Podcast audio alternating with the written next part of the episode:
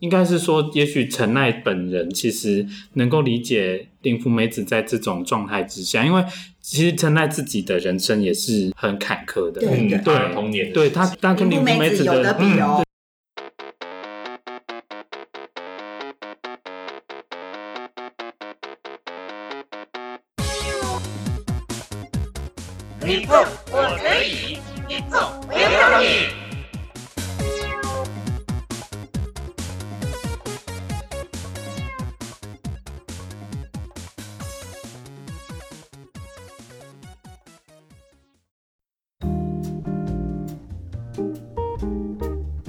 Hello，我是 Alan。我是阿生。阿生，你知道我们今天又有嘉宾要来上节目，所以我们今天又是一集一会。听说是有来过的来宾嘛？没错，那应该不是一集一会吧？应该是一集一集一会。对对对对对，他们来了第二次，所以是一集一集一会。今天要讲的主题是我很喜欢的日本老电影，而且呢又是我很喜欢的导演，所以我强迫名额，我也一定要来这边现场听听两位嘉宾的分享。其实是因为光点台北要在十月二十三号到十一月五号举办《浮世流云》陈赖四喜男导演的影展。陈赖四喜男是日本电影界里面非常非常重要的一位导演，而且我们这个节目又是光点台北之友，所以无论如何都要再次邀请今天这两位嘉宾来跟我们好好聊一聊这次影展的相关主题内容。那我们就事不宜迟，赶紧邀请我们的嘉宾出来跟我们分享一下吧。一集一会，一季过一季。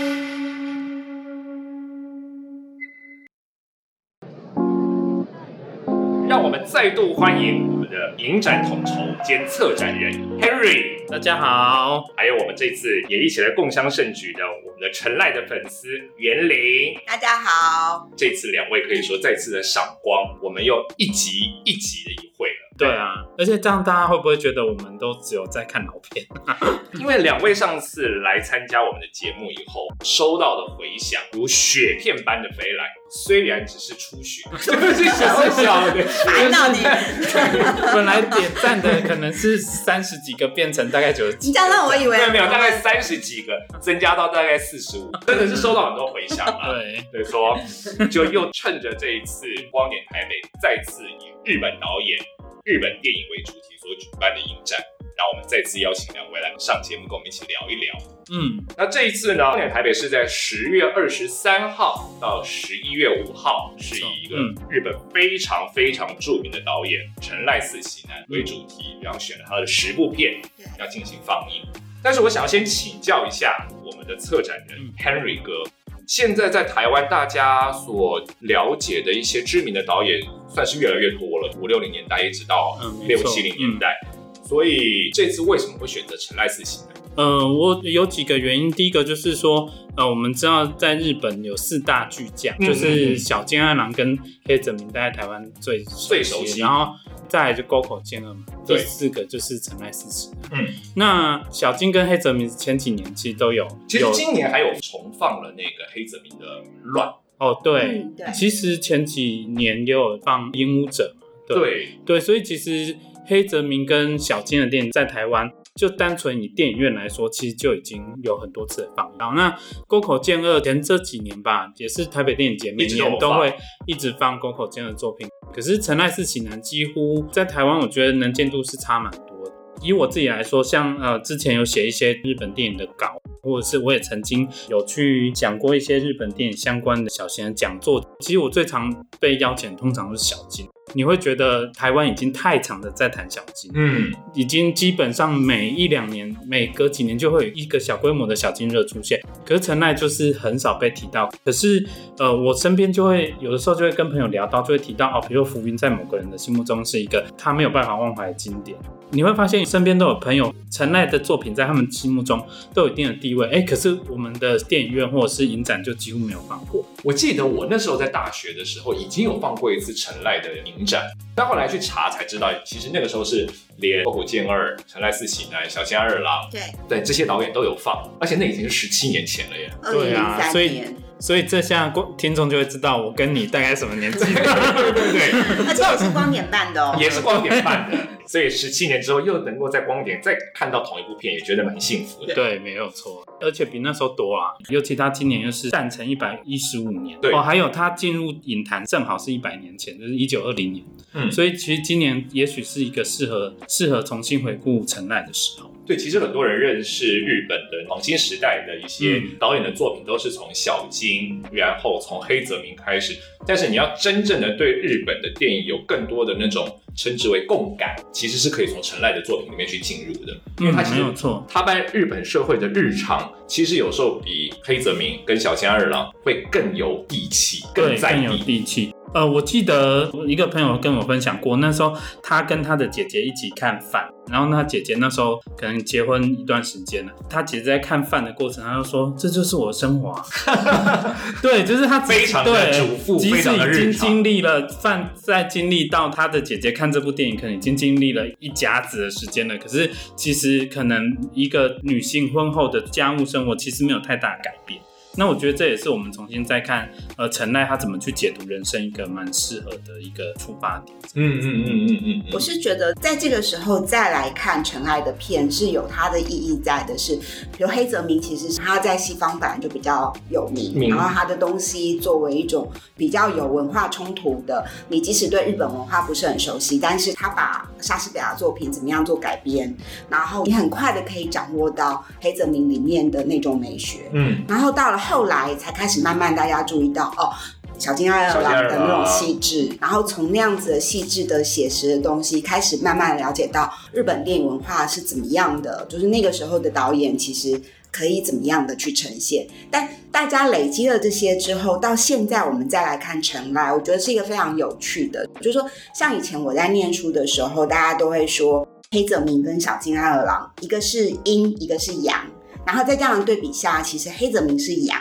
然后小津安二郎是阴。嗯，可是你再来看刚刚我们讲的《尘埃四喜男》还有《沟口健二》，其实呃黑泽明跟小津安二郎都是阳，然后沟口健二跟陈赖才是阴阴。对，其实黑泽明很多电影也是在谈，比如说《天国与地狱》啊嗯这些，然后《神之狱》啊，也是在谈小人物。嗯，在谈整个社会的写实的环境，不是只有那些什么蜘蛛巢城啊，或者是罗生门啊乱那种的。但把这些拿来比较的时候哈，你就会发现，在小金在黑泽明里面的那样子一个世界，其实是从父性的或者是男性的观点去看的。一个比较阳刚，一个比较细致，但是同样都还是以男性的观点去反辐射出来。这样子一比较之下，比如说沟口健二，沟口健二也大量的拍传说，嗯，拍这种传奇或者是雨月物语啦，雨月物语啊残局物语啦，山椒大夫啦，即使是像纸鸢姐妹啊嗯这些，嗯。其实都是在一个比较古典而比较不是那么写实的当代的状态。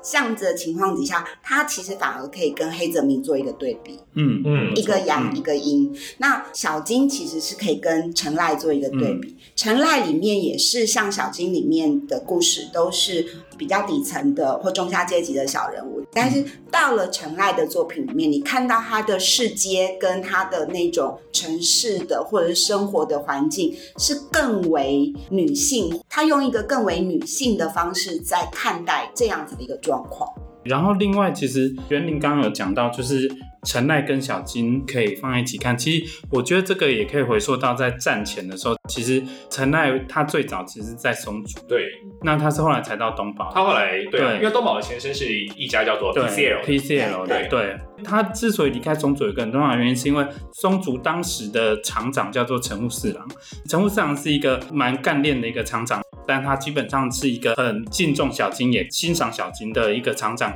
可是陈奈在他的眼中就是小金的替代品，他会直接跟陈奈说，宗族为什么需要第二个小金？所以陈赖其实在战前的时候，我觉得他有一个比较强烈的意识，是他不愿意作为第二个小金。所以哦、比如说像这次我们放了一部战前的电影，叫做呃《怨气如如蔷薇，大家如果有看过小金，无论战前战后的电影，其实小金的手法是很节制的。其实陈赖我们大部分熟悉也是战后的电影，那战后陈赖大家也觉得他的手法是节制的。可是如果我们去看战前的怨气如蔷薇，它其实会有大量的表现出视觉手法的一些方式，比如说它的摄影机会一直摆在不同的镜位，就一个场景它会出现非常多不同镜位的摄影，还有它会大量使用推轨。那我觉得这也是呃，我这次希望在策划陈奈的专题的时候，其实想要让大家去看，因为陈奈非常容易在战后被认为说他的风格不明显，因为他是以剪接为主的，而且他剪接是处于一种无形的剪接，因为你想到小金，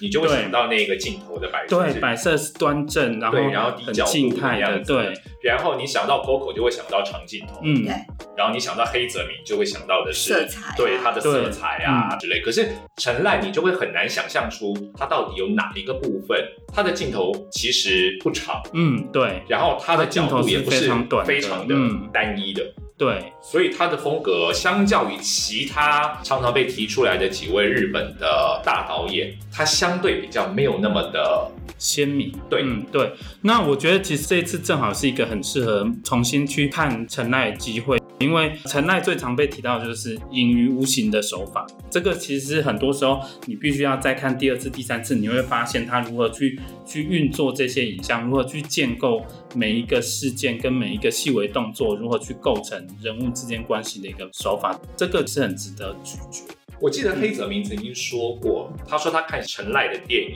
他不觉得那中间有剪接，嗯他以为是一个很长的镜头，嗯。但是其实那中间紧握很紧，嗯很多次，对。所以那是一个用剪接去形塑出一个非常流畅的一个，嗯。无论是导演的拍摄手法、场面调度，甚至是表演的形式，都会让人感受不到有那个剪接的成分在里对，因为呃，黑泽明在战前大概一九三七年的时候，曾经去帮陈奈拍了一部叫做《雪崩》的电影。嗯嗯嗯，那时候他帮他剪接过程当中，他就非常惊叹于陈奈在构筑两个镜头接在一起这么顺的，完全看不出剪接痕迹的这种形式。所以其实陈奈某种程度来说，至少在技术层面上是影响到黑泽。所以其实以我们做 podcast 而言，其实也是要多看陈赖的片，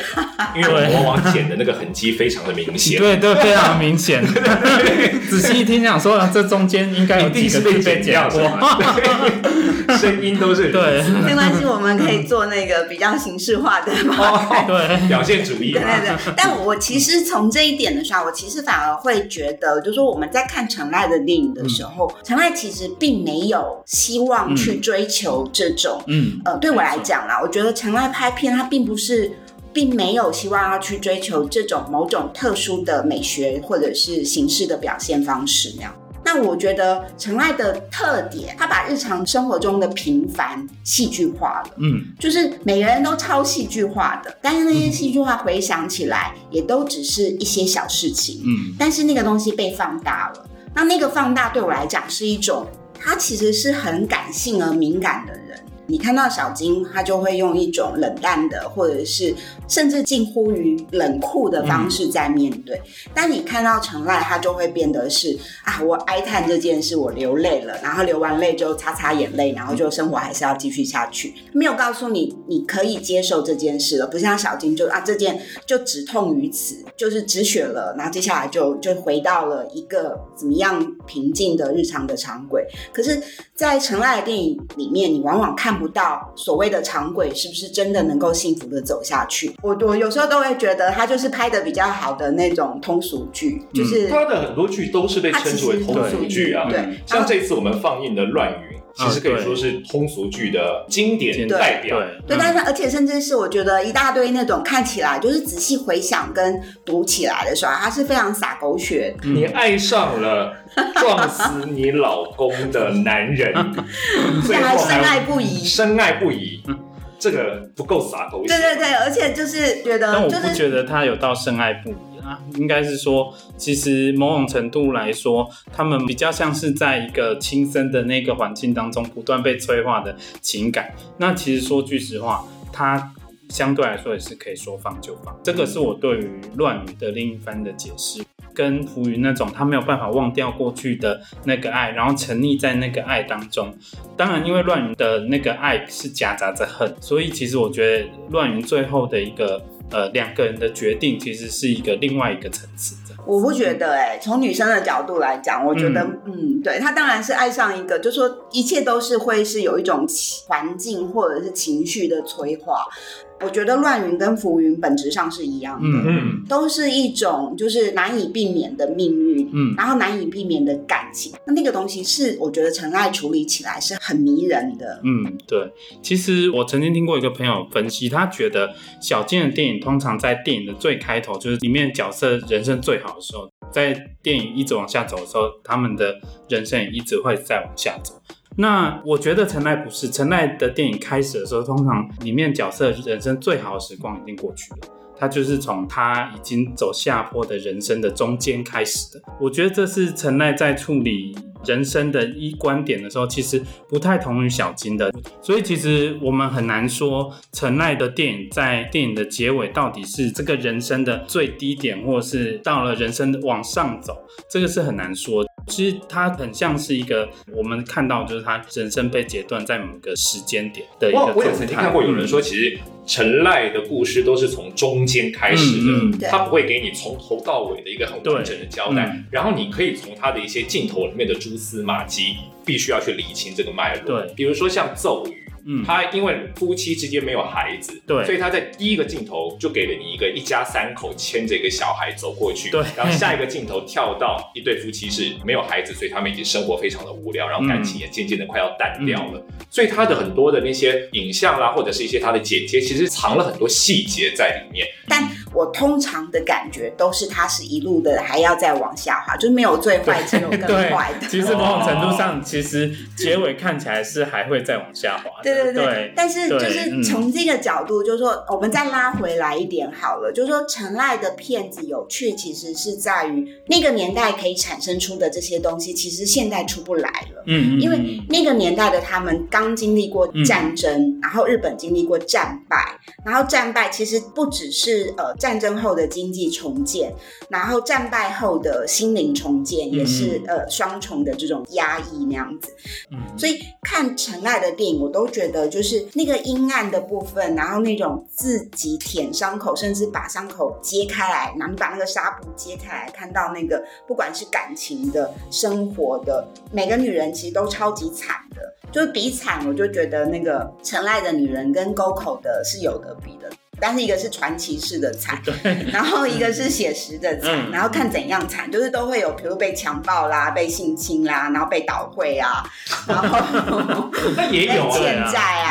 晚菊里面的山村村子其实是他有很多钱的，对对，但他也会有就是以前喜欢的男人，结果再度见到发现面目全非，对啊，这是另外一种。这样有没有剧透？好啦，也不至于剧透。这些经典其实没有什么剧透的问题。对对对对对对。然后就是就比惨的，但是他不是让你去为那个惨而感到怎么样，而是你就看到啊伤口在那边，然后他怎么样的希望活起来。基本上我觉得陈奈电影的女人是没有要你来。同情他的。对对对对，就是他对于自己的处境很坚决，而且他不见得知道明天该怎么做，但他总会想办法走下去。对啊，他怎样就要走上楼梯去，对对。对，这个是我觉得在看陈奈电影的女人时候很迷人的地方。我自己在看饭的时候，有一点一直过不去，这个一定要爆雷一下，嗯，就是 你爆了好多雷。我今天爆了很多雷吗？今天噼里啪啦。的，就是夫妻之间在不和之后，最后老婆还是选择了回归丈夫。嗯，这一点，那为什么会提到这一点呢？因为《饭》是改编自林福美子的小小说说嘛，嗯对，我印象中是林福美子还没写完的小说的改编，嗯。所以后面的结尾那个时候是为人诟病的，因为等于说是陈赖跟编剧们自己加上去的。嗯，而且对我而言，林福美子跟陈赖，我一直觉得他们两个是完全不同典型的人。虽然我对林福美子的认识没有那么的深，没有像我对陈赖，但是因为林福美子是一个一直想要活耀自己的一个人，对，相对于陈赖是一个非常非常低调的一个人，所以我觉得范在被人家诟病这个结局的同时，是不是也是因为他们两个的调性有所不同？我觉得这件事还蛮好玩的，因为像范后来就是离开或不离开的那两个版本引起争议嘛。嗯，但是很好玩的是，呃，陈赖其实好像很早就想要拍林夫梅子的小说，嗯嗯，对然，后他大概三零呃一九三四年就想要拍。对，然后那时候看到一个资料，就是说他其实那时候。呃还没有到东宝，还没离对开，，嗯，然后那时候就因为想要拍，他们那时候好像就已经在进行呃呃，筹备对，筹，备，也是林芙美子的某一篇小说。叫《堕落的女人》吗？之类的，嗯，对，对。嗯，然后，但是那个就是因为呃，就是那个计划是给别人拍的，呃，应该说陈奈当时就是宋祖会给陈奈一些不想拍的作品。那据我所知，好像是有一部片，其实是他的最后一部幕片，叫做呃无止境的街道。那时候好像陈奈一开始不太想拍，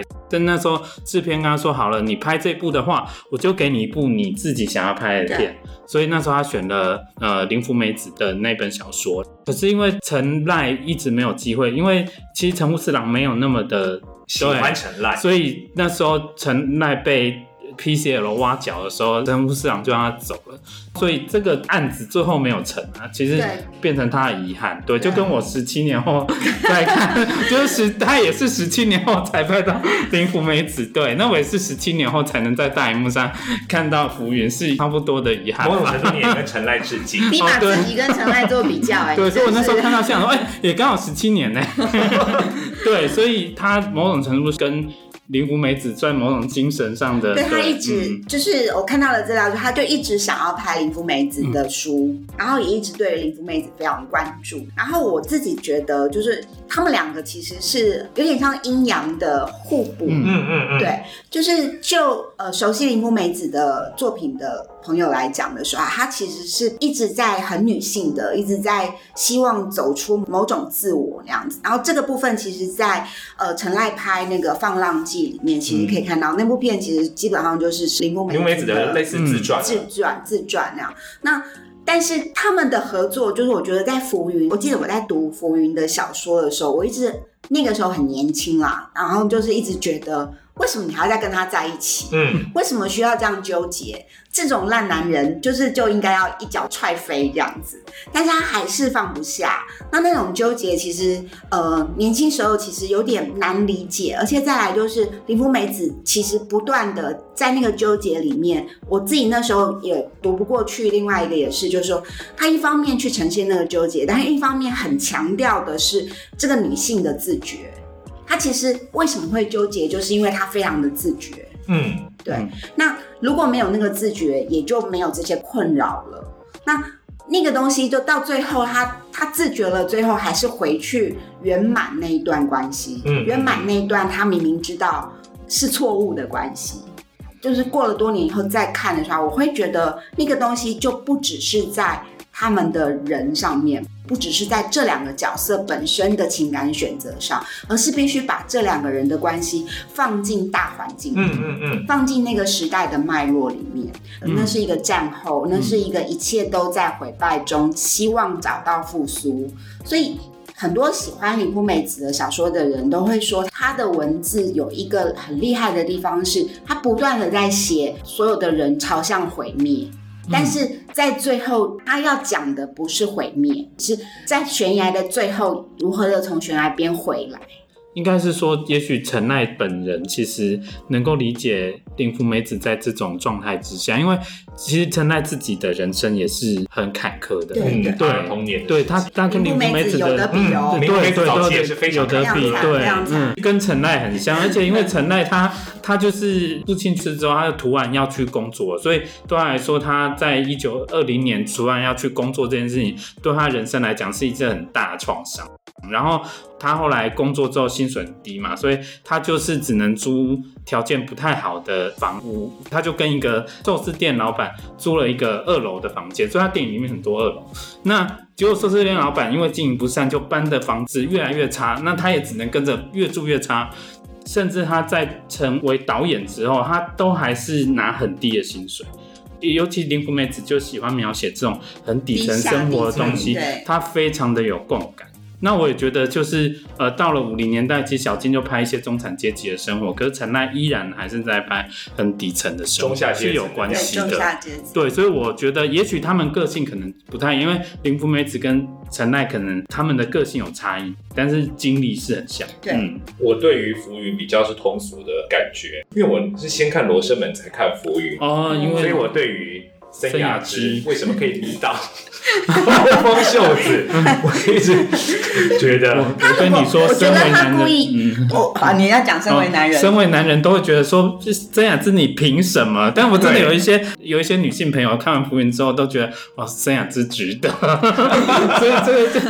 好，我以女性的身份来发言的时候，我不觉得她值得，但是我觉得那段感情值得。哦，对，就是我觉得那个重点不在于森雅之，嗯就如果就是你是投射在那个女生的角色身上，然后还有浮云的那个小说本来是以女性为主的视角去书写的话。就是他珍惜的，或他一直握着不放的，不是那个男人，嗯。是那段感情。嗯。所以那个男人当初爱上的时候，他是帅的，或他是丑的都不重要，嗯。或他后来变得怎么样都不重要，而是他一直握在手中不放的是那段感情跟曾经这么炽烈的爱上的那个他，那个自己。嗯所以我觉得这个东西是是在看呃陈爱的电影的时候，有时候我甚至觉得他其实比女人更懂女人，因为他其实某些时候他的处境或他所经历过的那种就是那种无奈跟生命的经验，其实是可能比一个有自觉的女性更悲惨的。嗯你可以看到，就是在陈爱的电影里面，其实男性的角色其实是虚弱的。嗯，嗯，对，那呃，即使是哎是乱乱云的加山加山雄雄三嗯。也是比较比较强、比较青春，嗯。而且比较理想的那样的形象，但最后都还是无法。无法发挥他所谓的男性恋，哎，尤其这两个人通强悍的男人在陈赖的电影里面有什么样的下场？大家可以去看《情迷意乱》。哦，对，但我也觉得那一部片，他后半段某种程度算浮云啊，对对对就是从对，后面其实是浮云。啊、也不是反，好啦，就是三之一接浮云嗯的某一种我其实还是最就是这样讲，如果真的只能看一部的时候，我其实还是最喜欢浮另外一个也是，就是浮云是呃，就是你在浮云上面，你其实可以同时看到林夫美子。所书写的那个年代的女性的无力跟无奈，那同时也可以看到陈赖笔下还有他眼中的女性跟男性之间的关系。嗯那那个的复杂度，或者说那个的多层次这件事情，既有文学的，又有影像的，又有男性跟女性，然后又来自战后的呃不同的贫穷的状态。就是他其实是一路的在下滑中一直在踩刹车，但是那个刹车踩不住，那种一直踩不住刹车的下坠感是浮云，或者说在陈爱的电影里面是让我非常着迷嗯，对。你说上楼梯，其实他一直没有上去、对啊，就是对啊。对，越往上走越往下，对，那他一直在就是人有一种求生或者是往好的方向前进的一种本能，但是在陈爱的电影里面看到那个本能是很直接的跟他们所处的环境或者他自己的情感状态是直接的在碰撞跟冲突的。那因为那个碰撞冲突，所以你不断的感受到那个踩刹车，那又不断的无法止住那个踩刹车的时候，那个心痛感是更更更强强烈的。的，对，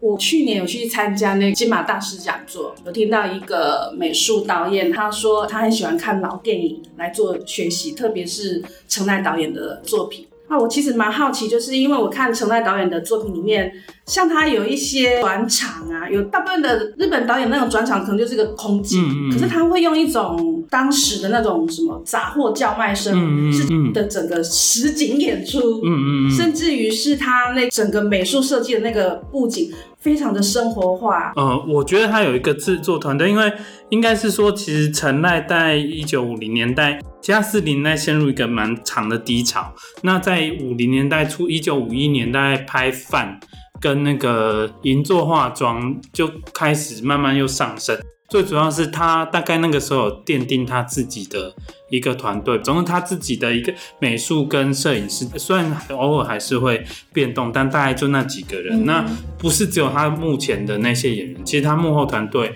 也有固定下来。然后据我所知，陈奈是一个很不喜欢拍外景的人，因为他觉得在片场搭景是可以控制光线，可以控制他所有要的东西的。因为陈奈是一个出了名，他是不会超过预算的导演，而且他能够把影片拍摄的期程控制的非常好的导演，所以。呃，我们如果看饭的话，其实饭里面那个主角他们住的地方，其实也是片场搭出来的景，所以应该是说，我觉得它中间会插入这些叫卖声的人啊，其实这些都不是他偶然的，是他自己有意识的放进去的。嗯然后，而且我觉得其实因为。呃，我们现在看小金的电影，可能会觉得它中间会插入空景。对可是如果我们回溯到战前，就是小金跟陈赖都还是年轻导演的时候，其实你会发现在包含在小金的电影里面，中间的串场是会出现这样的叫卖的人的。所以我觉得陈赖对我来说，是他那个年代的导演里面，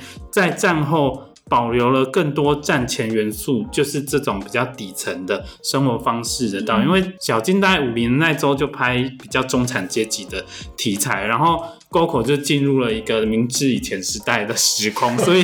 对，所以陈赖我觉得他是这种战前的那种下町的风的生活方式对，月岛的那种贫民区的，对，它其实在战后还是存在的，只是某种程度在小金的电影就比较看不到了。但是其实陈赖，我觉得他保留了这个部分。那我觉得这个应该还是他自己有意识的去做，而且因为他拥有自己的团队。其实我有听说是像冈本喜八啊，是当他的副导啊，是他们可能会在拍片前。可能冈本喜八就会把外景拍好，就是他知道导演要什么，所以这应该都是导演，我觉得是他有意识的在放这些东西进去。像陈奈会在电影里面放进，比如说猫或狗突然突在身边 跑出来，对猫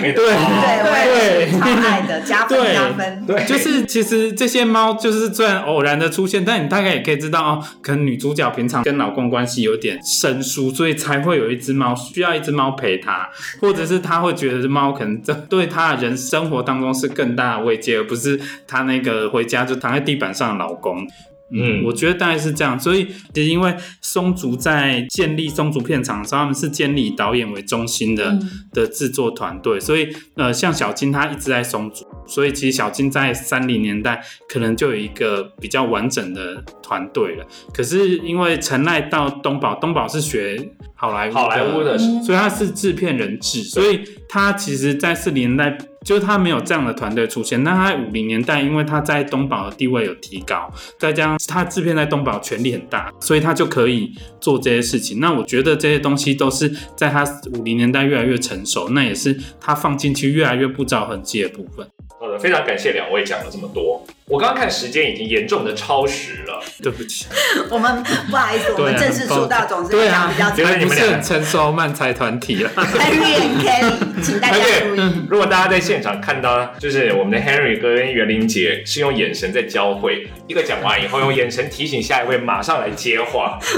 我得要更正一下，我们是用眼角余光。对对对对对。那我觉得我们要先在这边打住一下。其实我个人还有很多的问题还没有问，嗯所以我想说，我们就先在这边先打住。有什么问题，我们留到下一集再好好的聊一聊。嗯，好啊，也该喝点喝口水了。对对对对对。好，那我们就先到这边告一段落喽。你碰我可以，我们下次见。拜拜，拜拜。